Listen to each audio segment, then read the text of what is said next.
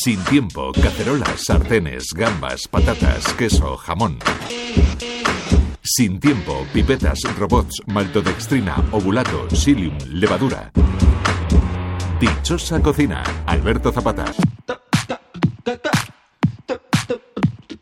Si les decimos que Roberto Pascua nació en Bari, hablando de hostelería, enseguida vendría el chiste fácil, pero la cosa era de familia.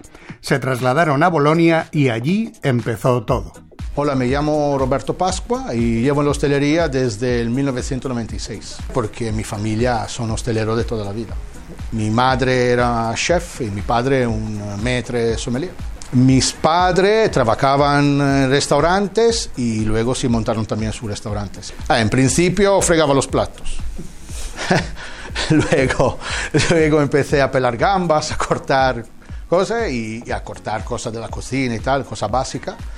Y luego mmm, pasé también un poquito en sala y, y, en barra. Pero también hay que decir que en el uh, más anteriormente, en el, unos uh, 6-7 años, yo tenía unos 11 años, eh, cuando mi, mi, padre trabajaba en un restaurante de un amigo suyo, entonces se podía hacer. Y, y tenía 11 años y los sábados y los domingos yo trabajaba en barra haciendo sorbete de limón y capuchinos, solo eso una pajarita y tenía 11 años. Era un niño hecho de colores primarios, noble, sabía que al final tendría que hacerme un nombre descubriendo que también hay belleza en un jersey ocre y ahora sé que A pesar de que tuvo una adolescencia complicada, el mundo de la coctelería llamó la atención de Roberto Pascua y se zambulló en ella casi sin bañador. Tuve un momento de crisis en la adolescencia y tal, y luego cuando me encontré un poquito, eh, decidí de trabajar en bares porque me fascinó mucho el mundo del bar.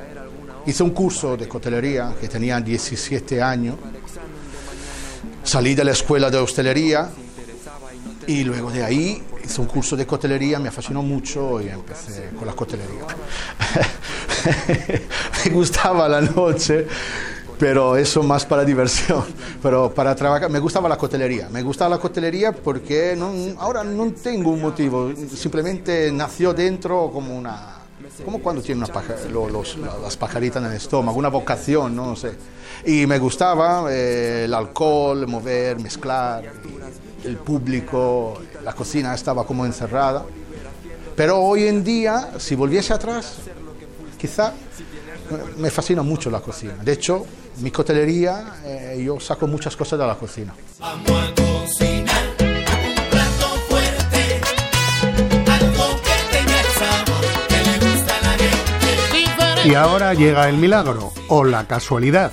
Decide venirse a España, prueba en varios sitios y un día en Málaga, mientras pasea, aparece una chica y le pregunta que si busca trabajo.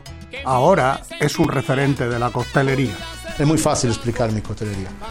Yo le he aplicado una palabra que normalmente se utiliza en política. Mi coctelería es, mi filosofía es eh, democracia en la coctelería. ¿Qué significa eso? Por eso, significa que eh, nosotros, la filosofía eh, de mi coctelería es satisfacer al cliente. Eso dirá, bueno, eso lo quieren hacer todo. Pero satisfacer al cliente en el sentido que todo lo que hacemos cualquier técnica que podemos aplicar, eh, de la más baja a la más alta, podemos aplicar cualquier técnica, quiero que la gente reconozca lo que está bebiendo. Que no sea nunca que diga, ok, pero ¿qué, es esto? Que lo reconozca siempre. Esto es, digamos, un poquito la filosofía. Luego, técnicamente, si tengo que decir algo, es nuestra coctelería se basa sobre eh, mejorar o intentar mejorar y darle una signature, una firma a, a, algunos grandes clásicos que existen ya desde, de, desde todos los tiempos.